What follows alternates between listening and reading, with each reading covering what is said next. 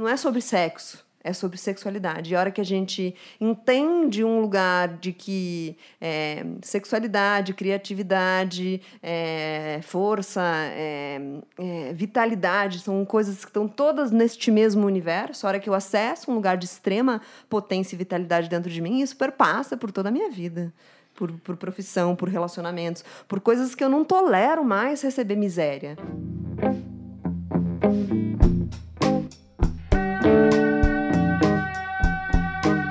Série de todos os reinos, estamos de volta com Coemergência, um dos podcasts mais sensuais do Brasil. Para essa edição, fomos ousados. Convidamos um casal que vem fazendo um importantíssimo e impactante trabalho na internet para ajudar os humanos a lidar melhor com um de nossos maiores tabus. Para a nossa alegria, o convite foi aceito e eles vieram juntos. Mariana Stock com o canal Prazer Ela e Cláudio Serva com o Prazer Ele têm utilizado o Instagram e realizado cursos presenciais para desconstruir os mitos que fazem com que o sexo e a sexualidade sejam fonte de sofrimento para tantas pessoas, oferecendo novas perspectivas sobre o prazer e trazendo insights sobre como podemos cultivar uma sexualidade mais saudável. Para mergulhar neste tema, escolhemos minuciosamente a proximidade com o dia 31 de julho, o Dia Mundial do Orgasmo. Isso é mentira, foi uma coincidência. A gente não liga para os dias das coisas. Na verdade, ninguém liga, né? É que os humanos precisam desses motivos para dar visibilidade a alguns temas, a imprensa também precisa de um pretexto para falar de certos assuntos, vira e mexe, a indústria precisa se aquecer e por isso esses dias especiais. No dia seguinte a esse, por exemplo, dia 1 de agosto, foi comemorado o Dia Mundial do Dedo do Meio. Viva! É mesmo, pode pesquisar aí. Ok, então, chega de brincadeiras e bora pra conversa que o assunto é importante e merece a nossa atenção. Estamos gravando, estamos no ar, mais um Coemergência e apresentando a mesa de hoje, Kaline Vieira. Oi. Guilherme Queda. Oi, Dani. Manuela Laranjeira. Oi, Dani. Andressa Sampaio. Olá. Uhum. Eu sou Daniel Cunha e hoje recebemos aqui com muita alegria, uma honra e foi um grande esforço que a gente sabe. Cláudio Serva, Mariana Stock, prazer ele, prazer ela, prazer ela e prazer ele. Um muito prazer receber vocês. Muito obrigado pela presença. Prazer é nosso. Prazer, prazer é nosso. gente, então a gente convidou é, vocês hoje para falar sobre esse tema, sexualidade, sexualidade saudável, algo que vocês vêm abordando já há algum tempo nos canais de vocês. E só para conseguir introduzir esse papo para a gente e para quem está escutando, sei que vocês já responderam isso muitas vezes em muitas entrevistas, mas queria resumidamente saber como foi que vocês chegaram nesse lugar, assim, de, de sentir a necessidade de falar sobre isso de compartilhar sobre esse tema com as pessoas. E de repente se isso surge de algum sofrimento de vocês também algo que pegava para vocês e vocês sentem que tem que pa passar isso para frente queria que vocês contassem um pouco de como chegaram. Posso começar? Claro meu bem. Acho que a urgência de falar de sexualidade veio de uma arrogância, primeiro de tudo, assim, de um lugar pretenso de ser uma mulher bem resolvida sexualmente. Eu sempre me achei essa pessoa que transava com quem eu queria, que tinha essa liberdade sexual e tudo mais. E mas chegou um momento da minha vida que eu comecei a me questionar o que de fato me dava prazer.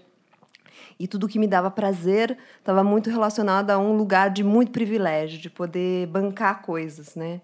E eu falei, tá, mas o que, que me dá prazer que não tem a ver com esta condição privilegiada? É, e aí foi muito difícil achar, porque tudo que eu gostava de fazer estava muito relacionado à, questão do capital, né? E aí eu falei, não, gente, não é possível. O que, que me dá prazer que não envolve dinheiro, que não envolve esse, esse poder de compra, né? E eu não sabia responder, fui fazer o caminho de Santiago. No caminho de Santiago, é, ele foi muito metafórico para mim em vários sentidos, de perceber algumas coisas de como a, a, mochila pesada altera drasticamente a forma como a gente vê o caminho e, e isso na vida, né? Ah, é, percebi o quanto sustentar esse lugar de privilégio, né, de um lugar bem, bem, sucedido, bem sucedido numa narrativa social, é, envolvia uma mochila muito pesada. E outra, outra, outra metáfora importante é que o caminho de Santiago, quando eu me dei conta, eu estava fazendo o caminho de Santiago, não sabia nem quem era Santiago. Falei, gente, o que, que eu estou fazendo aqui? Nem católica direito sou, não sei nada dessa história. E aí eu percebi que tinha um monte de gente lá que não sabia quem era Santiago, então estava tudo bem. E uma coisa que parece meio óbvio, mas que a gente se perde nessa história, né? A parte mais chata do caminho de Santiago é chegar em Santiago. Porque basicamente o caminho de Santiago é sobre o caminho, né? E aí sobre a vida também, né? Quantas vezes a gente não coloca essas metas, né, de onde a gente quer chegar e esquece que o legal da história é o caminho. E aí isso fui vendo na minha vida, que a minha mochila estava muito pesada, que eu estava sempre querendo chegar nos lugares chatos e perdendo o caminho que era o mais legal. E aí cheguei, voltei dessa viagem, decidi pedir demissão do lugar onde eu trabalhava para buscar o que me dava prazer. E, e, aí me dei esse sabático de seis meses aí para fazer, para buscar, assim, atividades lúdicas que eu não estava mais fazendo por uma performance, mas sim por, por de forma amadora, né? E o amador é, é, visto de uma forma muito pejorativa na nossa sociedade, né? Como se fosse algo ruim, mas amador é fazer algo porque você ama, né? Mas numa sociedade do espetáculo e da performance, você fazer algo porque você ama é uma antítese né? E aí, nesses seis meses, eu fui fazer aula de dança, aula de canto, aula de desenho, aula de escrita literária. Fui exercitar de novo esse lugar de fazer é, de forma eudaimônica, né? De forma a fazer aquilo não para chegar em algum lugar, mas simplesmente pelo fazer. Não para ser desenhista, não para ser dançarina, não para ser cantora, não para ser escritora, mas basicamente por exercitar aquilo, né? E e aí, nesse meio tempo, fui falando, nossa, né, é isso que me dá prazer, fazer essas coisas é, sem ter essa necessidade de performar, de trazer um resultado e tudo mais. E, e aí, nesse meio tempo também, muitas conversas com várias amigas e tal, e tinha uma amiga que estava passando por um processo é, bem importante, assim, de crise no relacionamento depois de ter tido uma filha, seis meses depois. E ela falou, nossa, eu acho que vou me separar, porque minha relação está muito ruim e tudo mais. E ela assim, você que é, que é bem resolvida sexualmente, me dá uma dica aí. E aí eu falei. Tinha algum lugar meu que ainda achava que eu era bem resolvida, mas eu já estava no processo de desconstruir isso. É, basicamente porque o lugar do meu bem resolvido, na verdade, eu venho de uma família em que sexualidade é um tema que sempre foi visto é, como a sociedade vê, né? como algo perigoso, como algo ruim, como algo é, que para as mulheres é sempre associado a sexo, é, sexo é sobre infecções sexualmente transmissíveis, é sobre gravidez indesejada, é sobre um ódio à menstruação, né? Sexualidade está sempre envolvido, né, a essas narrativas da gente odiar ser mulher, da gente ter medo, né, disso que é um genital feminino e tal. E, e aí, então, isso sempre fui sempre muito conservadora nesse lugar de olhar para sexo como algo, né, meio. E quando vim para São Paulo, sou de Curitiba, e quando vim para São Paulo, falei, ah, agora eu vou mudar essa chave. Mas aí eu fui para o oposto disso, que caía nos mesmos lugares disso, né? Que era transar com os deuses e as deusas e o mundo, com todo mundo. Mas não necessariamente isso representava uma liberdade. A gente às vezes é, confunde, né? A liberdade sexual com é, ter um, um lugar que isso está bem resolvido. No fundo, não, né? Porque é, demorei um pouco para perceber que não existe mulher bem resolvida sexualmente na nossa sociedade, porque tá tudo montado para isso não acontecer, para a gente não entrar em contato, né, com a gente, com a nossa sexualidade, com é, isso de forma positiva, né? É sempre num lugar de ou negativo, perigoso, ou de servir ao outro, né? E, e nesse meio tempo que eu saí da Natura, eu vivi uma, uma massagem tântrica e aquilo foi muito revolucionário para mim. Primeiro, uma luta entre cabeça e corpo, porque eu fui fazer aquilo cheia de ressalvas. É, e aí cheguei lá com muito medo do que ia acontecer, porque eu, eu, aquilo para mim era uma antítese, porque tinha uma mente ainda muito conservadora, cheia de tabus, falando isso aqui, uma mulher tocando no meu corpo, isso aqui é putaria, não tem outro nome para isso. E então essa foi a primeira sessão. Na segunda sessão, a primeira sessão então foi essa luta, né, de um corpo pedindo para sentir, porque a gente está anestesiado, né? Essas narrativas da produtividade para o mundo é, envolvem um anestesiamento do nosso corpo, do mundo interno, né? E então foi essa briga de um corpo querendo sentir aquilo que eu tava, que eu tinha me disposto a vivenciar, mas uma mente muito castradora dizendo não pode, é feio, né? Ainda suscetível a todas essas narrativas sociais. A segunda sessão é, foi um pouco melhor, mas continua sendo uma guerra, mas com uma estratégia um pouco mais sofisticada da minha mente, né? Ao invés de ficar me julgando, porque eu falei eu vou, agora eu vou fazer isso a minha mente ficava assim, tendo insights. Anota, anota, anota. Não esquece, não esquece disso. Você precisa escrever sobre isso. Cada vez que eu tinha uma sensação muito nova, e aí vinha a minha mente me tirando daquilo com essa estratégia sofisticada que é insights. Você precisa anotar isso. E aí a gente vive tudo muito miseravelmente em função dessa cabeça que consegue, né, que a gente está sempre refém, né, dessa mente. E a terceira sessão foi uma sessão muito revolucionária para mim, que eu vivi a sensação de um parto naquela, naquela, naquela sessão e, e não tinha e ali eu percebi que aquilo não tinha nada a ver com o outro, mas sim com um universo interno que a gente não conhece, que a gente não desfruta, né? Porque não há espaço socialmente para a gente viver essa potência do corpo, né? E aí eu falei, gente, que bom que eu estou vivendo isso, porque quem sabe por um dia eu pari, é, era importante ter vivido essa experiência. E aí, com essa amiga que estava vivendo essa crise e tal, ela falou, amiga, me ajuda e tal.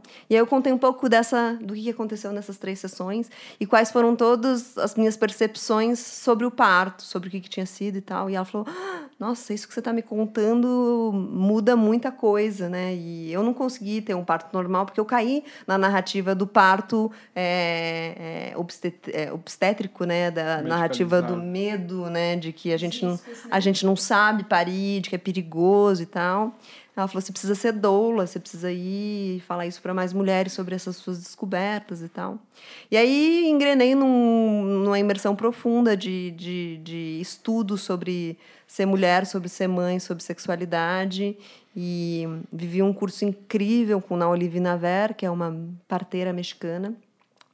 E, e, e, essas coisas foram muito transformadoras para mim. Primeiro, para eu entender que eu não tinha nada de bem resolvida, porque não existe possibilidade de ser bem resolvida, mas que eu entendi que eu precisava compartilhar algumas coisas que eu estava aprendendo dessa outra perspectiva, que não já é tão identificada com a narrativa social de bem-sucedida, de bem resolvida. E a partir daí comecei a falar sobre algumas coisas, né, de forma bem é, corajosa, digamos, é, nas redes sociais. Né? Imagina, era executiva, saí de uma grande empresa para começar a falar do nada sobre sexualidade nas redes sociais. E aí o cenário vocês podem imaginar, né, nessa sociedade ainda extremamente machista, os convites que eu recebia de, executivos querendo me levar para tomar um vinho, querendo saber como estavam os meus horários. E aí a minha resposta era sempre: eu quero falar com a tua esposa. Se a tua esposa tiver um horário para tomar um vinho comigo, vamos aí. Ou a sua filha, quem sabe. E assim comecei na garagem, na garagem, no, no, salão de festas do meu prédio onde eu morava, chamei umas amigas, ó, oh, deixa eu compartilhar uma coisa aí com vocês. E elas falaram, ah, isso é muito incrível. E aí a próxima oficina foi com amigas das amigas, e depois a próxima foi com amigas das amigas das amigas. E hoje a Prazerela chegou nesse lugar. E aí eu já vou dar o gancho pro meu maridão aqui, pro meu companheiro. É, Prazerela começou a engrenar bem, né? E as mulheres começaram saíam da minha dessas conversas muito impactadas, mas sempre dizendo, por favor, fala com meu marido, porque como é que eu vou compartilhar isso tudo que você está falando aqui, tipo, 20 anos de relação, assim, não sei nem por onde começar. Então, comecei a receber muito desse pedido das mulheres no final dos meus cursos, tipo, você precisa falar com um homem, você precisa falar com um homem, você precisa falar com um homem. E eu cheguei a marcar uma turma para falar com um homem, mas um lugar meu dizia: ai, não é o teu lugar. Porque é, uma coisa é a gente falar com mulheres e gerar essa identificação de uma história secular de opressão, de repressão, em que de repente a gente começa a perceber que a gente tem direito. Então tem uma militância nisso, tem um discurso que fala assim: nenhum centavo a menos, nenhum orgasmo a menos, não vamos. E, é, e esse discurso para homens não é legal, porque afronta, né? Porque intimida ainda mais né? as masculinidades frágeis, né? E aí já estava com o meu companheiro Cláudio, maravilhoso, e ele também estava vivendo um processo de transição de carreira e tal. E eu, amor, prazer ele. Vai que é tua, que essa bucha não é minha. Pois é, assim nasceu Prazer Ele, desse lugar. É, para mim, a busca da sexualidade começou sempre muito cedo também, né? com as permissões que o homem tem na sociedade né? para viver a sexualidade de uma forma mais livre, que ao mesmo tempo aprisiona. Né? E, claro, sempre atravessado por. Né, eu falo sempre disso, a gente fala sempre disso, da, esse atravessamento da pornografia, né, na, na, ainda na construção da sexualidade, na construção de um sujeito, como isso altera a rota de muitas coisas. Né? E eu estava lá, crescendo, tentando ser uma pessoa feliz, mas acabando me, acabei me moldando a muitas coisas é, nesse caminho, mas uma busca paralela de, de desenvolvimento pessoal, desenvolvimento humano, de, de entender como é que o ser humano funciona, mas representando muito as máscaras sociais e habitando meu lugar lá de, de, de de, produ de, né, de ser produtivo, tanto que até há pouco tempo atrás, dois anos atrás, ainda era diretor de imobiliário no Rio de Janeiro, trabalhando com equipe. Além com... de homem branco cis. É, opressor, hum. né, total, né. Então, a gente reconhecer esse lugar é um processo, né. E, e sempre busquei muito a, a, a minha história, né, como eu me entender com as minhas questões, com a minha sexualidade, com como eu me relacionava com as pessoas, né? mesmo, mesmo reproduzindo esses papéis né? que, que não são tão legais, né? De, de, de, da forma de se relacionar, né? aproveitando desse lugar de, do opressor né? e do, do, dos privilégios do homem branco e tudo, mas sempre me questionando, falando, cara, tem alguma coisa errada aí, isso não está legal, isso aí não, é, não pode ser assim, tem mais coisa aí para a gente descobrir. E tudo aconteceu e, e, aprofundou muito quando a gente se conheceu, né? Bem, num curso de sexualidade, a gente se conheceu sem roupa, praticamente. Deu match. Começamos despidos. E já tinha uma bagagem de todo de um monte de, de, de buscas pessoais, de meditação, de respiração, de ir para dentro, de buscar respostas. E, de fato, estava nessa entre safra, nessa, nessa transição de carreira é, desse, desse mundo imobiliário, saindo disso, saí, vim para São Paulo, e aí fiquei aqui meio sem saber para onde ir, quando a, a, surgiu essa, né, Mari já construindo essa, essa, essa história, essa narrativa da Prazerela, com muita estrutura, e eu mais aqui na minha, na minha forma intuitiva de, de viver, até que apareceu, ela falou, faz esse prazerelho aí que precisa falar com esses caras. Eu já, a gente fez o prazerelho, eu fiz o prazerelho, né? Fizemos o prazerelho, Mari criou a logo, tudo. E, e eu comecei a fazer encontros de renascimento, de respiração, rodas de respiração. Era o que eu, e aí tentei fazer umas, uns encontros de meditação ativa, não rolou muito tal, até que de uma hora para outra convidei um amigo para participar da respiração e depois numa conversa sobre sexualidade que eu dei umas dicas para ele ele falou, cara, você tem que falar com isso com os homens, você tem que falar com as pessoas, faz um curso, ó, sexo, sexualidade, tudo que seu pai não te ensinou e fala assim, faz quatro encontros. Eu falei, cara, você quer ser sócio? Ele falou, não, tô só te dando que me ajudou muito e ninguém fala disso, não tem esse espaço para falar com os homens dessa forma. E aí estruturei esse pensamento, mais uma vez Mari me ajudou a montar esse, esse curso que hoje já está indo para a 14 quarta turma onde eu vejo muita transformação acontecendo, né? E, e aí nesse curso eu somei um monte de coisas da minha, da minha caminhada, da minha trajetória, que claro, toda a minha relação com a sexualidade vem junto com essa construção da masculinidade, né? Do lugar do homem, como ele se relaciona na sociedade, né? Como todos os, o, o lugar de privilégio e os erros e acertos que isso aí, mais erros do que acertos, traz para essa construção, né? E aí foi assim uma luva que encaixou perfeitamente e o trabalho está ganhando corpo, desenvolvendo e está crescendo. Agora está indo para curso online e estou sentindo um chamado forte agora de já começar a falar de paternidade, uhum. que é um outro lugar que, que, né, que soma aí a construção da masculinidade. E o que eu vejo na prática é isso, né, que o homem está precisando de ajuda, porque está todo mundo perdido. E é essa história, ninguém ensina. Como ninguém me ensinou, mas eu, eu nem sei como eu aprendi, mas eu aprendi. Acho que aprendi algumas coisas, porque hoje eu ensino, né? E os homens gostam. e, e, eu vejo muita transformação de fato acontecendo. Mas é, a verdade é essa que ninguém ensina, né? Não tem esse espaço. Então, eu consegui dar essa volta por cima aí.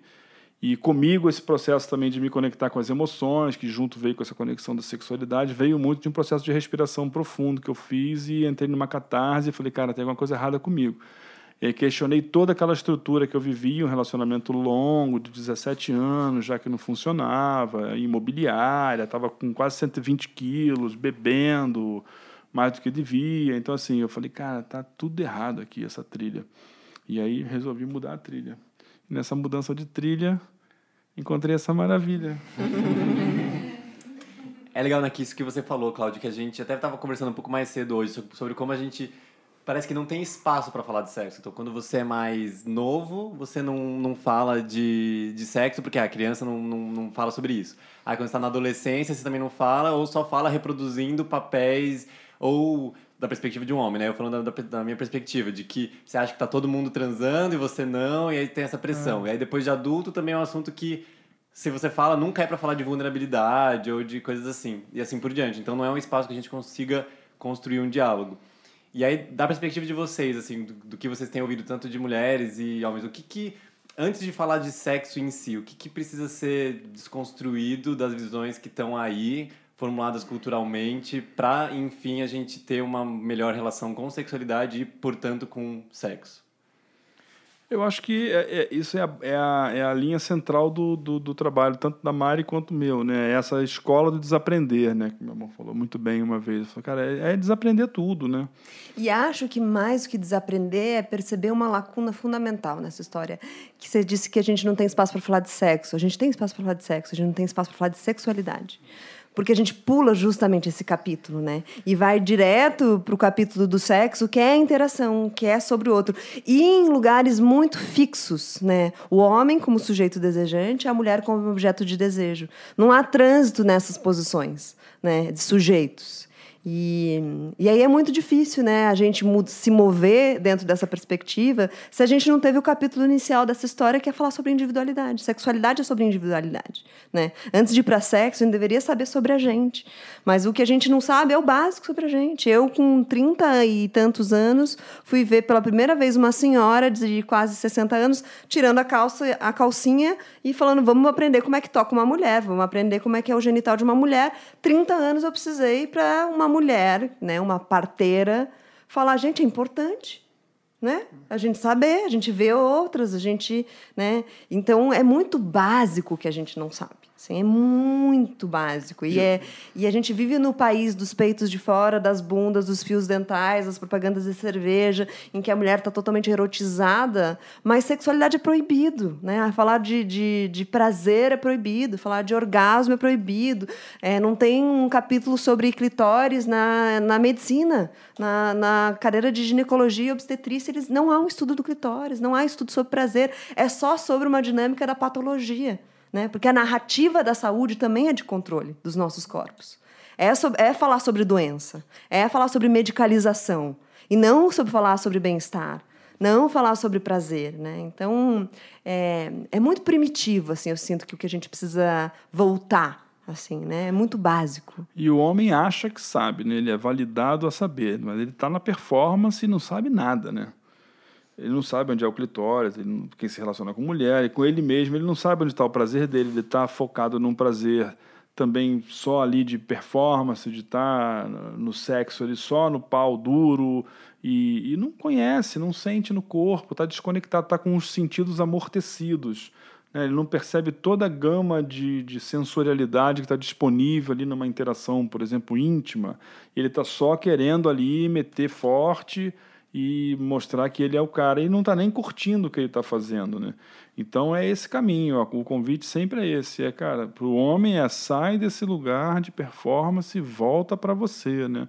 A quantidade de, de homem viciado em pornografia é absurda, né?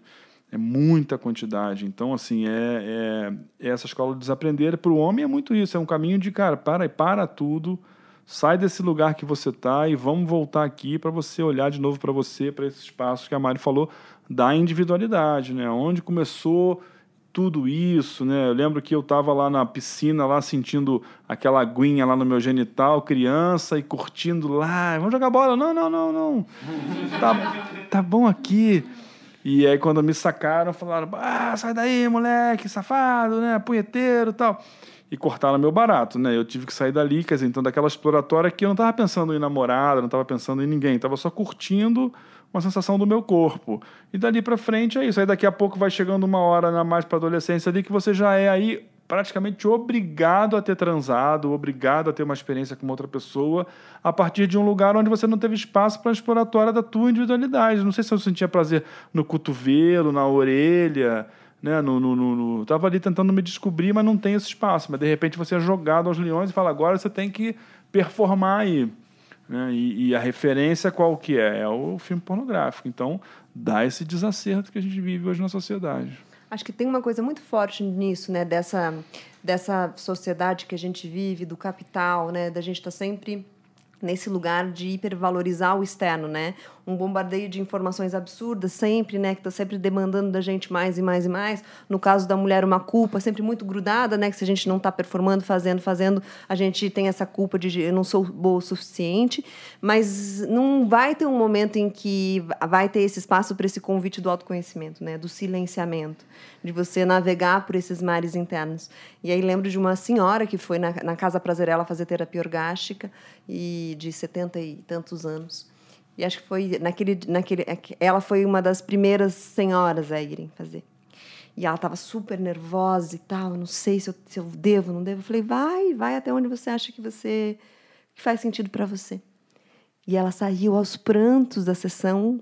Eu não fui eu que atendi, foi uma outra terapeuta. E me abraçou e me agradeceu e falou assim: obrigada por não me deixar morrer sem experienciar isso. Porque hoje eu naveguei por mares dentro de mim que eu nem sabia que existiam. Então, é sobre isso. A gente nunca é convidado a navegar pelos nossos mares. É sempre sobre um mar aberto, né, com, com muita informação, que é difícil sobreviver, né, que a gente fica tentando achar umas boiazinhas para a gente ficar ali nessa superfície. E a gente não é convidado a encontrar essa calmaria interna, né, que também é, é que é fundamental, né, para a gente falar de sexualidade, é a gente voltar para essa possibilidade de silenciar, né, que numa sociedade como a nossa é muito difícil, porque o convite nunca vai ser esse, né, porque não há interesse, né, dessa desalienação das pessoas. O interesse é que se, se mantenham nessa superfície aí, tentando sobreviver, né. É, então, acho que é. É, é uma, uma sociedade que tira toda a sua força, né? Porque é um rolo compressor que você sai dali e você fala assim: ah, o que, que tem pronto para eu comer, né? O que, que tem pronto para eu fazer? Porque eu não tenho mais energia para pensar em nada, né? Então a gente vê muito agora com a criação de, de Maria Luísa, que está com sete meses como dá trabalho você que você fazer uma educação é, assistida, né, pensando, refletindo sobre os lugares desde o parto até a forma de vacina, a forma de educação, a forma de, de alimentação, né, introdução alimentar agora, você vê, a pessoa abre a boca e mete papinha lá para dentro e vamos aí. O convite desde muito cedo dessa institucionalização, né, dos indivíduos, assim, né? É, e esse é um olhar que a gente, que nosso nosso médico, amigo querido, pediatra da Malu, está sempre questionando, assim, assim, cuidem para não entrarem na dinâmica da, da instituição com ela, assim, né? Dos horários para dormir, horário para isso. Por que horário? Né? Não dá nem para manifestar uma vontade, né? Desde muito cedo a gente já silencia desejo, né? Para caber no sistema. Então, é um exercício mesmo. A maternidade e a paternidade têm nos tra trazido muito essa Esse coisa de o por, por quê? Por que, que a gente vai fazer desse jeito? Né? E tem horas que não tem resposta por quê, né? mas é pergunta atrás de pergunta, por quê atrás de por quê. É, aproveitando a deixa, teriam várias deixas. Eu acho que essa deixa do silenciamento é muito bom, porque a percepção que dá é que nossos sentimentos, nossos desejos são eh, silenciados, como você estava falando, né, Cláudia? Você na piscina, aquele seu momento foi silenciado, foi cortado, e depois não há espaço para falar mais sobre isso. Mas essa pergunta, para quê, por quê, é, veio à tona a gente conversando assim: para quê? O porquê fazer sexo? É, na perspectiva de vocês, qual seria uma resposta possível para isso? Fazer sexo? É, posso falar sobre sexualidade? Sim, por favor. É, acho que a gente, a gente nasce com um potencial é, todo erógeno, né? Nosso corpo todo é erógeno, né? É, e para a gente caber dentro desse sistema, dessa instituição, a gente vai silenciando esse corpo e os sentidos, né? Basicamente para a gente ser é, seres produtivos, robozinhos, né? É, e a gente vai usando muito pouco desse nosso, capac... desse nosso potencial humano, né? É, basicamente para ser produtivo, né? E, e aí, uma das coisas que eu sinto, e vou dar uma voltinha, mas eu acho que faz sentido, é. A gente está. Eu acho que a gente está numa situação muito crítica da humanidade, assim. É, que a gente está desaprendendo a ser humano. E a hora que a gente não souber mais ser humano, não vai fazer sentido ter humano. Né? Porque a gente está hipervalorizando há muito tempo uma atividade cognitiva, né? A gente hipervaloriza as profissões é, das ciências exatas, da, da medicina, engenharia e tudo mais, é, e a gente não valoriza né, é, aquilo que é o mais humano, né? as artes, a dança, o, as sensações, nomear as emoções. É, a gente não tem educação para isso. Né? Mas tem tecnologia chegando aí, exponenciais, que substitui o médico, que substitui o engenheiro, que substitui essas ciências exatas. Com um microchip, né, tem o potencial de um milhão de humanos em um segundo. Mas a advocacia, né? A advocacia, é. Mas essa tecnologia não substitui o humano. Mas se a gente não souber mais ser humano, se a gente não valoriza mais a emoção, não valoriza mais a arte, a gente não valoriza mais os sentidos, se todos os nossos sentidos estão a serviço de uma sobrevivência, não tem por que a gente existir. Então, a sexualidade, para mim, por que exercitar isso e depois ir para um sexo, é sobre a gente voltar a entender o que é ser humano, né? E sexualidade tem a ver com sentidos. E não ficar só na sobrevivência dos sentidos, ou seja, usar o olfato só para sentir se algo está podre, se eu posso comer, usar a boca para comer, usar o ouvido para ver se tem algum perigo chegando, usar os olhos para ter uma sensação de controle. Né? Quando a gente fala de sexualidade, a gente está falando para uma ampliação dos sentidos. Né? Aí eu penso, gosto muito de fazer uma associação com um maestro que usa a sua audição na máxima potência para fazer discernimento de harmonia, de tom, né? que tem essa sintonia muito fina. Ele não está usando aquele, aquele, aquela audição para sobrevivência, ele está tendo ali uma supervivência. Né? Então, eu acho que a gente se redescobrir humano é a gente voltar para essas sensações, né? voltar para o corpo, voltar para essa possibilidade da gente sentir. E que foi justamente o que Reich disse, que tem um, nessa dinâmica de controle dos nossos corpos, esse silenciamento é estratégico, né? porque a gente produza do sistema, produza para o sistema e esqueça da gente. Né? Então, primeiro, sexualidade é sobre a gente voltar a ser humano. E sexo, indo para esse capítulo, né? depois que a gente passa pela, por essa essa individualidade é sobre troca humana, né? sobre afeto, não mais sobre performance, sobre intimidade. Eu acredito, a Esther Perel é também uma, uma terapeuta, uma, uma psicóloga austríaca, que ela diz que o sexo é uma viagem que você faz a dois, né? Que você pode combinar. Para onde a gente vai nesse, nessa viagem que a gente vai fazer aqui, né? É, vai ser uma viagem infantil, de brincadeiras? Vai ser uma viagem transcendental? Então, tanto sexualidade quanto sexo, eu acho que a gente voltar a ter noção do potencial humano, que acho que a gente anda esquecendo. E o corpo quer contato, né? Eu acho que é, é, é, da nossa natureza. O que eu vejo é que, como às vezes a experiência que você está tendo, que você teve com a tua sexualidade não foi boa, aí você reprime aquilo, recalca aquilo, fala, não, não vou viver isso porque não foi bom, não é bom, não é bom comigo, não sei lidar, não me dá prazer não é gostoso, né? É um sexo performático, é um sexo que machuca, é um sexo que dá doença, que então assim, porque ele é feito de uma forma totalmente distorcida. Quando você consegue acessar essa essa natureza da sua sexualidade, você entende as suas questões, o que é que você gosta, onde está o teu prazer, é natural, porque com o outro potencializa, né? O outro essa troca, ela ganha, ela ganha um outro lugar. Então, eu acho que sexo é por isso, né? Pra gente curtir mais. Todo esse prazer disponível aí no nosso corpo, nas nossas potências.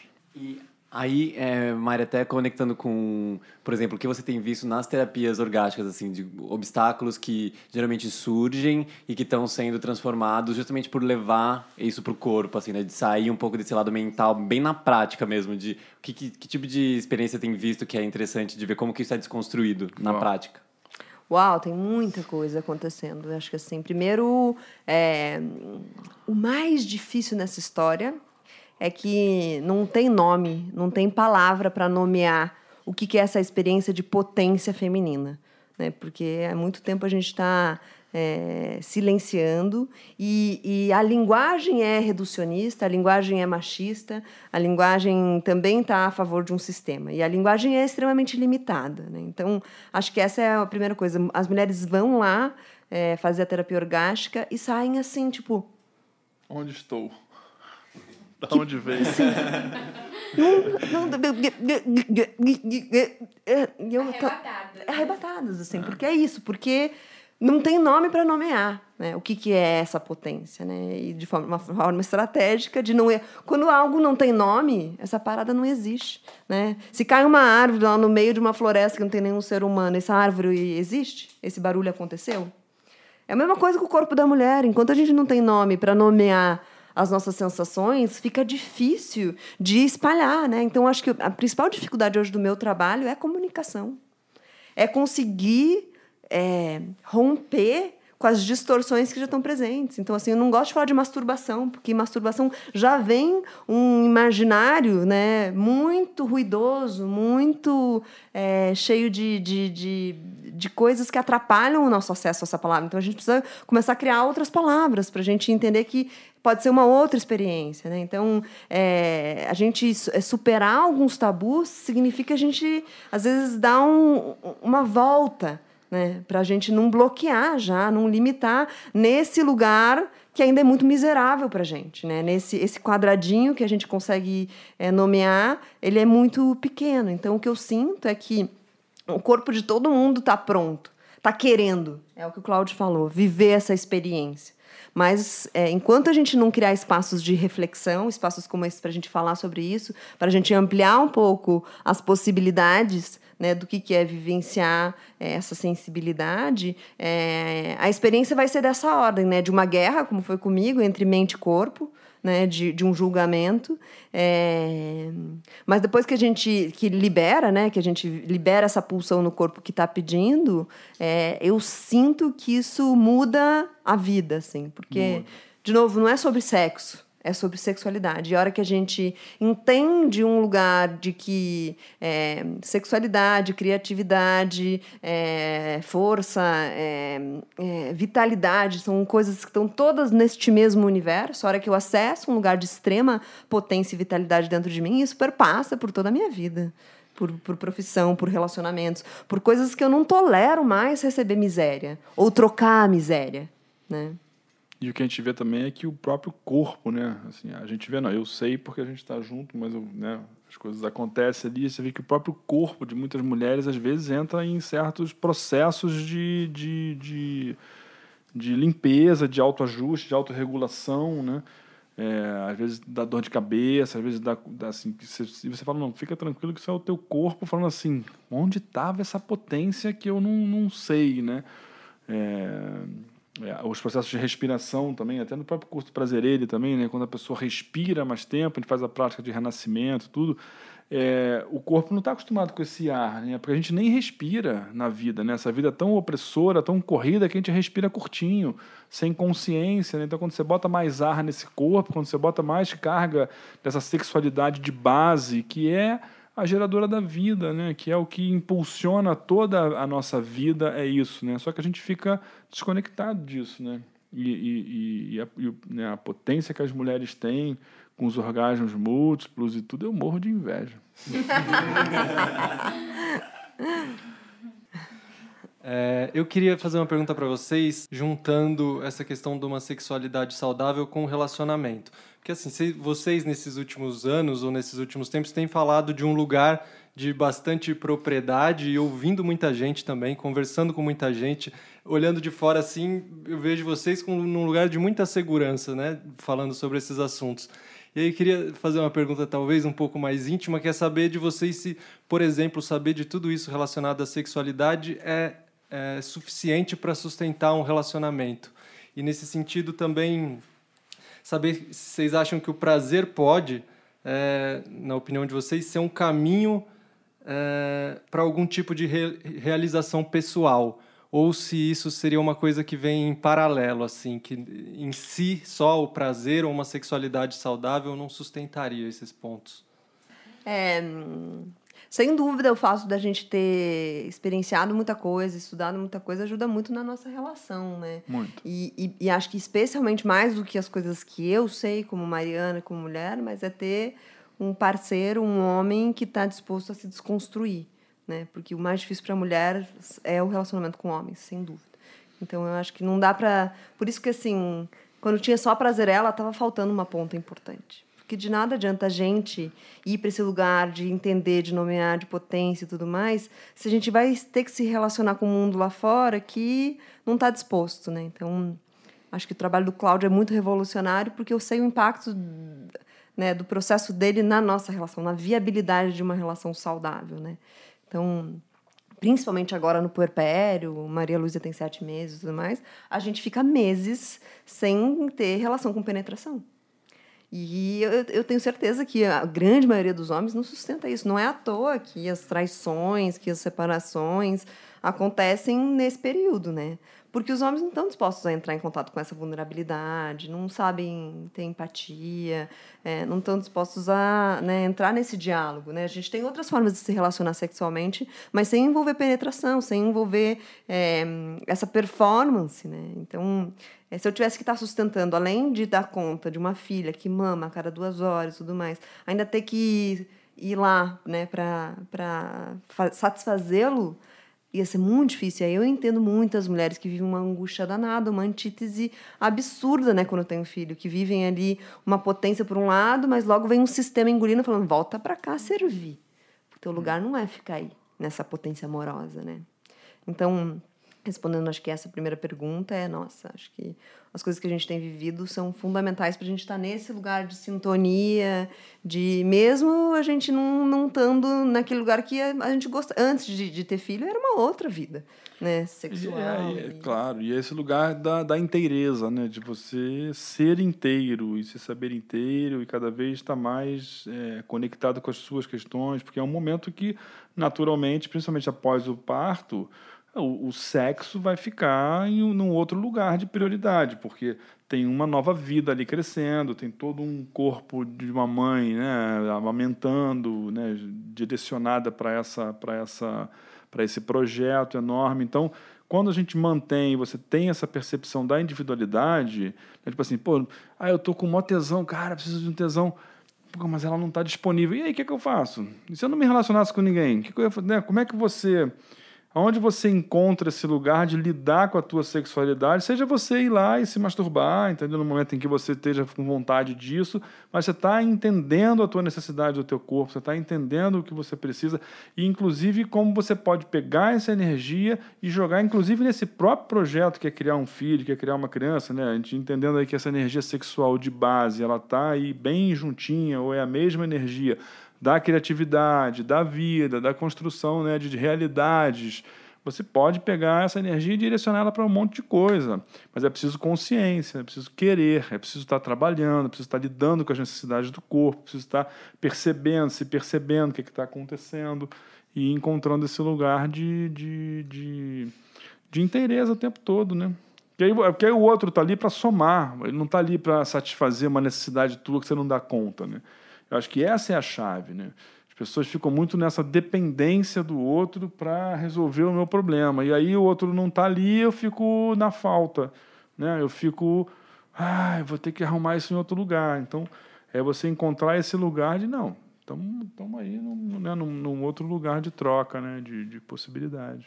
Você falou sobre a história de se, se ter prazer ajuda num lugar de realização. Eu acho que para mim prazer é sinônimo de fluxo é sinônimo de você estar tá fazendo algo extremamente presente, né? Numa, numa, num lugar ali que não tem mais tanto essa, essa expectativa, essa cobrança externa, né? Por uma performance. Prazer é sobre você estar tá ali presente fazendo algo é, num estado total de realização, né? Porque acho que prazer é isso. Prazer para mim... Prazer nos cheiros, né? No, no, no, nas coisas que a gente faz, nas coisas que a gente se dedica, né? Acho que tem isso, sobre estar presente. Na né? hora que a gente está presente ali, né, e, e nesses porquê sempre, por que, que eu estou fazendo isso, né? A serviço do que, que é, né?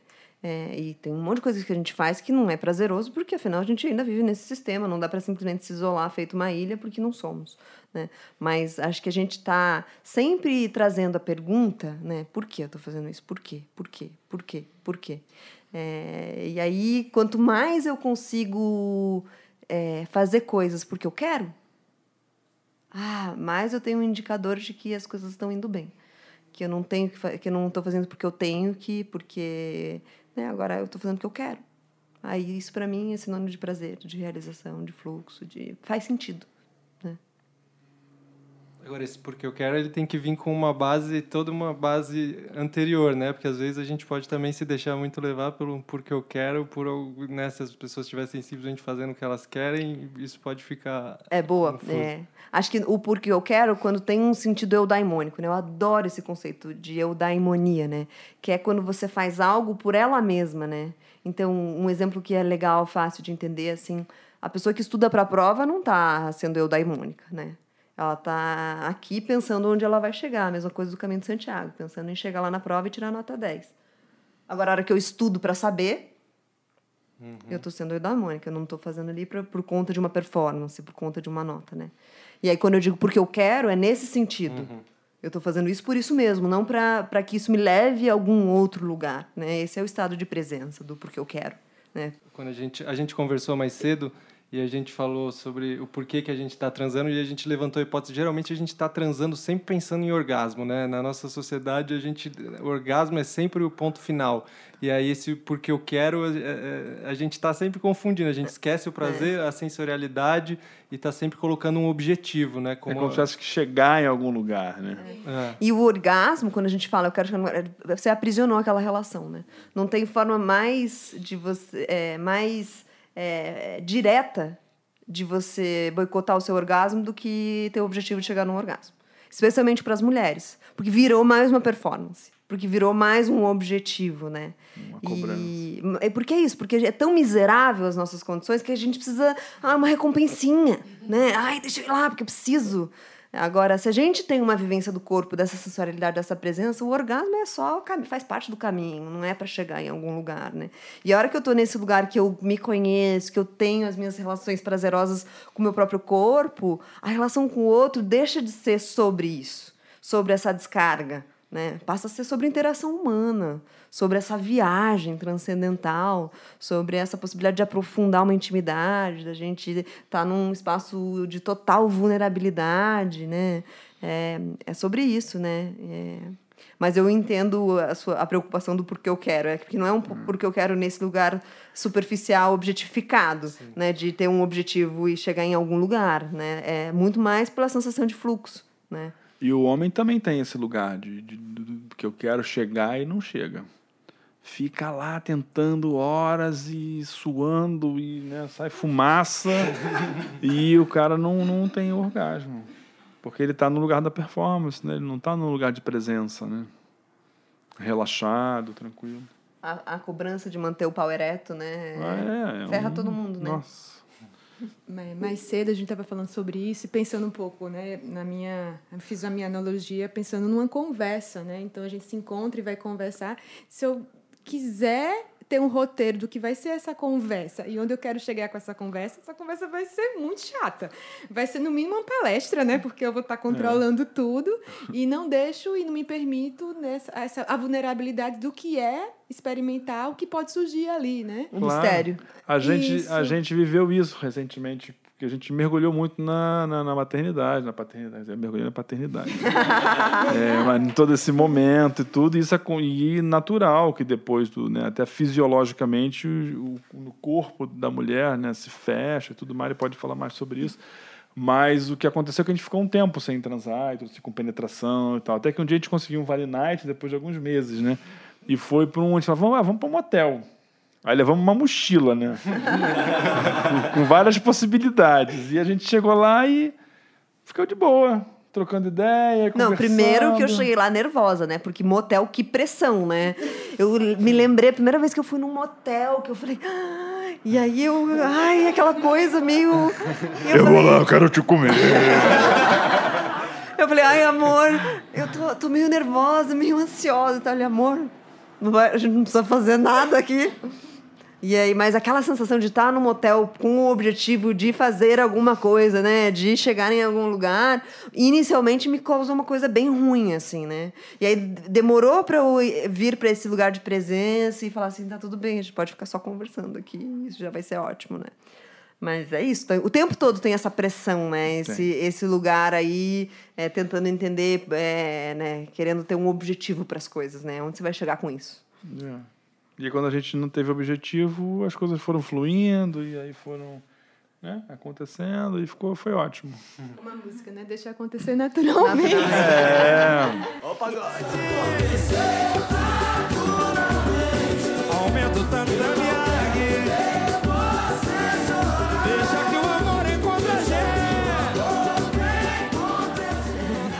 acho que o que uma coisa que é, que é sobre isso que você está falando também, sobre o não controle, né, sobre as coisas acontecerem dentro de um fluxo. Acho que tem uma coisa aí que, que a gente pode nomear de diversas formas, mas pode ser um mistério, é, pode ser a falta, pode ser o, é, a diferenciação entre um e outro, né? Na psicanálise a gente entende que o que move o desejo é esse mistério, é essa falta, né?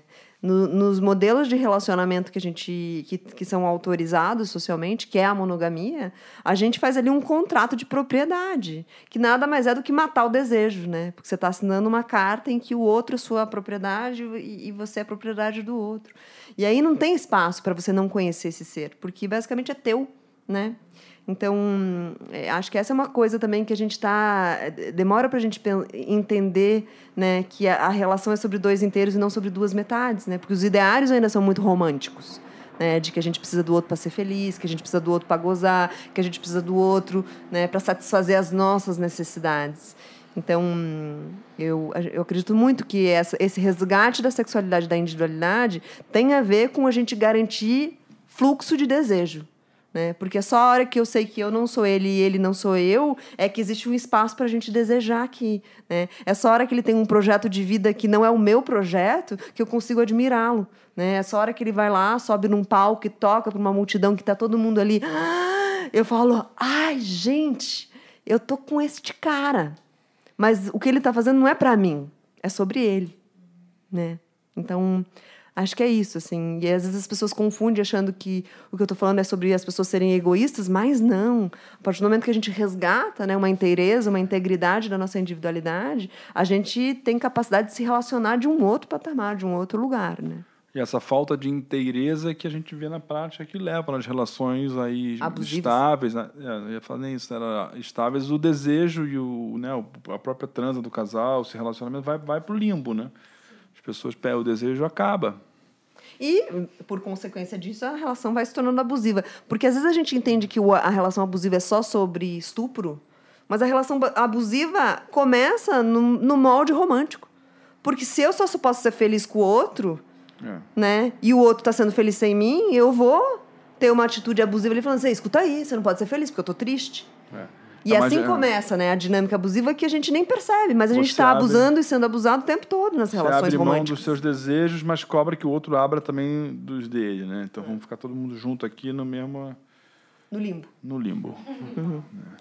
Não queremos isso o que vocês falaram agora, do, dos, do, dos desencontros. Existem desencontros, podem existir desencontros, seja nos relacionamentos. Eu vivi relacionamentos longos, é, outras pessoas aqui também, e começa a haver um descompasso em alguns momentos. E como a gente não fala sobre isso, especialmente quando as coisas estão ruins, porque quando ela está boa, a gente conversa com todo mundo, porque não tem vergonha de falar que está bom, né? Mas quando está ruim, a gente fica em silêncio, a gente vai sofrendo sozinho.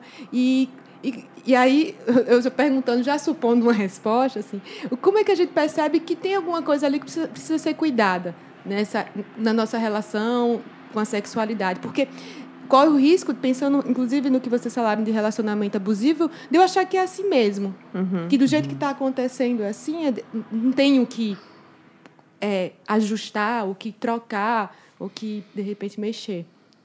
Acho que os sinais, para mim, não sei, aí o Claudio pode falar da perspectiva dele, mas de que a relação está entrando num limbo, é não ter mais vontade de estar na presença daquela pessoa, eu não ter mais coragem de falar sobre as coisas que me incomodam, é, não ter mais desejo ali, né?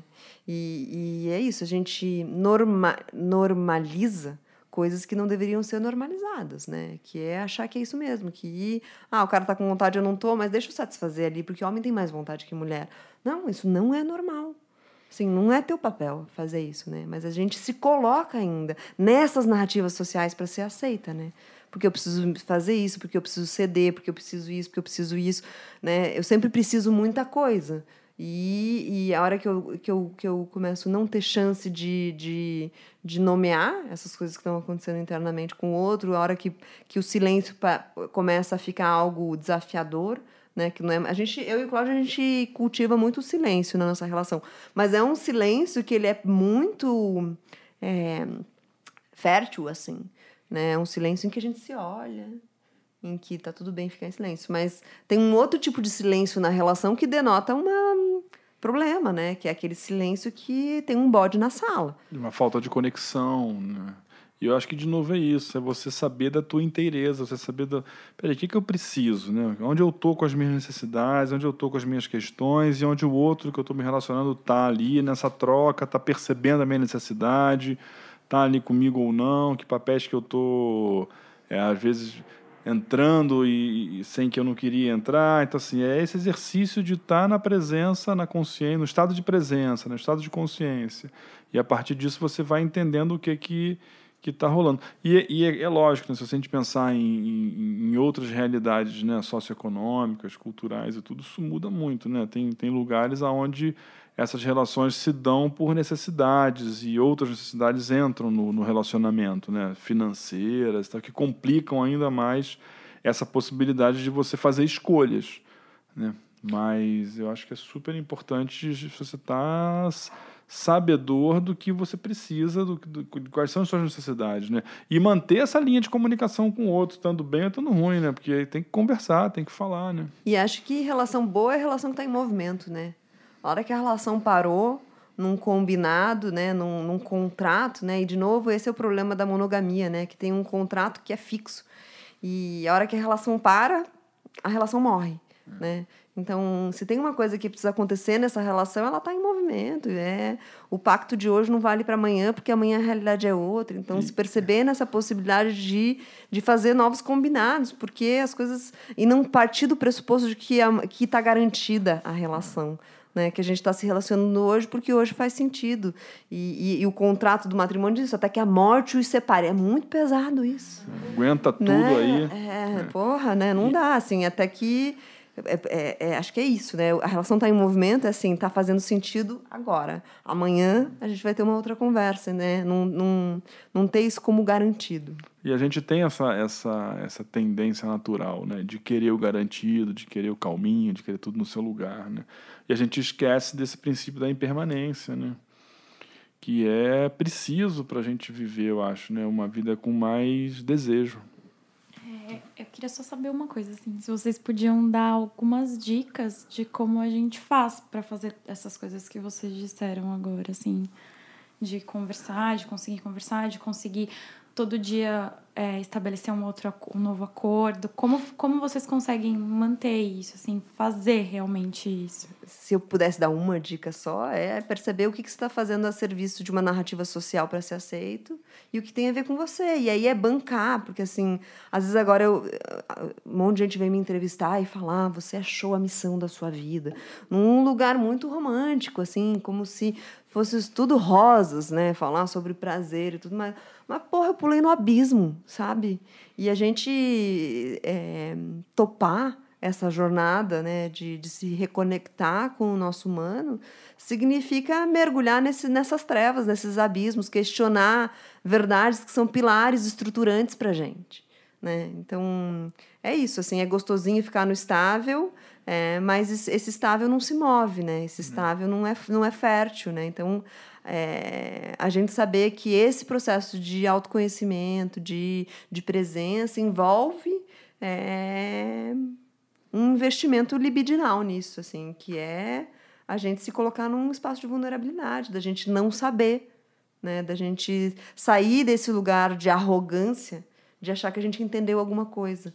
Né? Então, acho para mim é isso. Assim, o meu processo todo vem de um lugar de uma pessoa que que estava muito determinada a dar os checks sociais de uma pessoa de sucesso, de uma pessoa realizada, bem-sucedida, e de achar que cheguei em algum lugar, né? Essa arrogância. E agora eu sinto que é o caminho de volta, sabe? De falar, porra. Hum. Eu, Voltamos. Eu, se puder dar uma dica assim, eu daria do olhar, que é manter tanto essa conexão com quem está se relacionando, porque aí a partir dessa do estabelecimento desse contato, você as coisas vão aparecer, porque a realidade aparece quando você olha de fato para o outro, né, que você está se relacionando. E esse, me, e esse mesmo olhar que mantém a conexão com o outro, você manter esse olhar para dentro que é a conexão com você mesmo, né?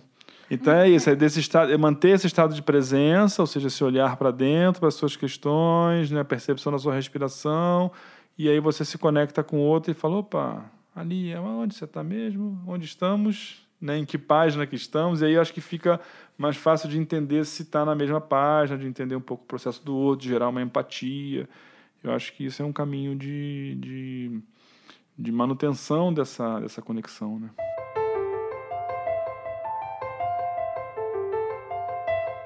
Como a gente está nesse universo da coemergência, o que é que vocês descobriram na experiência de vocês, em primeira pessoa, na experiência direta com o prazer ela, com o prazer ele, que vocês mais acham importante compartilhar com as pessoas e que vocês fazem questão, assim? Eu, eu vivi muitos caminhos onde eu tive muita dificuldade em me conectar com as minhas emoções e me conectar com o que eu de fato estava sentindo, me conectar de, de fato com o que era importante para mim. Então, sempre que eu posso, e aí nisso envolve tanto a parte emocional, quanto a parte da sexualidade, quanto né, todas as partes das nossas necessidades. Né? Então, é, eu sempre procuro é, levar essa mensagem para os homens que, assim, acha um jeito de se... Né, onde esse fio da meada acabou, né? Então, é, se perdeu. Então, porque as pessoas, esses homens, o que eu vejo é que não acabam não, não tendo uma expressão verdadeira da sua humanidade, assim, do que eles de fato são. Então, e eu, eu, e eu ainda estou descobrindo isso na minha caminhada, assim, de fato, assim, buscando dentro de mim me lidar com as minhas emoções, lidar com as minhas questões. É uma cebola, né, que vai, você vai descascando uma coisa, você vai achando outra, você vai achando outra. Então, esse mergulho é sem fim. E, e, você vai, eu, eu, percebo que assim, que você vai se tornando uma pessoa melhor, mais tranquila, vai achando mais paz na vida, né? Então eu acho que é esse convite de sair desse lugar da performance, sair desse lugar do externo e, e, e ver o que de fato está sendo preciso aí dentro, né? Para que esse homem se, se, se conecte mais com ele e viva mais verdadeiramente aquilo que ele, que ele veio expressar aqui nesse, nesse mundão de Deus. Ai, para mim essa pergunta é difícil também, mas eu acho que hum, é, muito do que eu aprendi foi de é, ter coragem para experimentar, é, coragem para questionar, coragem para não mais é, ter como dado, como real aquilo que os outros, aquilo que é trazido, né, socialmente. Então, e o principal para a mulher, assim, é essa coragem para sair da narrativa do que que é ser mulher uma boa mulher na nossa sociedade, né? E isso envolve muitas experimentações, né? Experimentações é, de ousar nessas narrativas, né? Então, é, eu, eu, por muito tempo, fui uma mulher muito sedutora, cabelos longos, loiros, cabelo malha, é, corpo todo malhado, sempre depilado e tal. E aí nesse momento de começar a questionar, me autorizar a fazer experimentações. Então, me autorizar a ter pelo no corpo todo e vivenciar como que eu me relaciono com isso, né? Tendo pelo no, no sovaco, tendo pelo nas pernas, tendo pelo aqui. É, é, para mim, antes era uma questão, assim, vou abrir uma super vulnerabilidade minha, andar de biquíni na praia, porque eu tenho celulite. E aí eu falei, né? Porque eu achava que as pessoas não iam me amar nunca mais, porque imagina olhar para minha celulite. E aí, coragem pra gente olhar, né, pra gente, pra gente experimentar. Não, e, e tudo bem, já depilei meu, minha, minha. Não é também ficar refém das experimentações, mas é a gente se deslocar, envolve tatear terrenos que a gente não experimentou. E a gente só vai saber a hora que a gente experimentar. Ou usar se relacionar com uma mulher, transar com uma mulher. Ou usar é, colocar o dedo no seu cu. Ou usar, sabe? Ou usar experimentar. Porque se, a hora que a gente descasca essa cebola que o Cláudio está falando, é, a hora que a gente abre mão dos tabus, das convenções e tudo mais, é só sobre humanidades, né?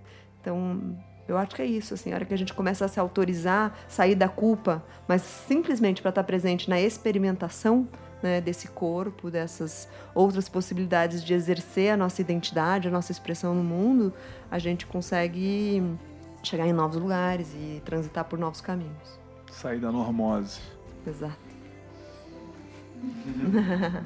Maravilhoso. Bom, Mariana, Cláudio, muito obrigado. Maria Luísa os aguarda. Então É. a gente encerra aqui mais rápido do que a gente costuma, mas muito obrigado pela disponibilidade, pela abertura de vocês. Uma alegria poder ouvir, compartilhar isso com ó, nossa audiência, nossos amigos também. E, e é isso. Voltem sempre. Obrigado pelo convite. A gente agradece o bate-papo fértil, gostoso aqui. Valeu. E a gente, obrigado a todo mundo. A gente se encontra em 15 dias, se a impermanência permitir. Valeu. Aê!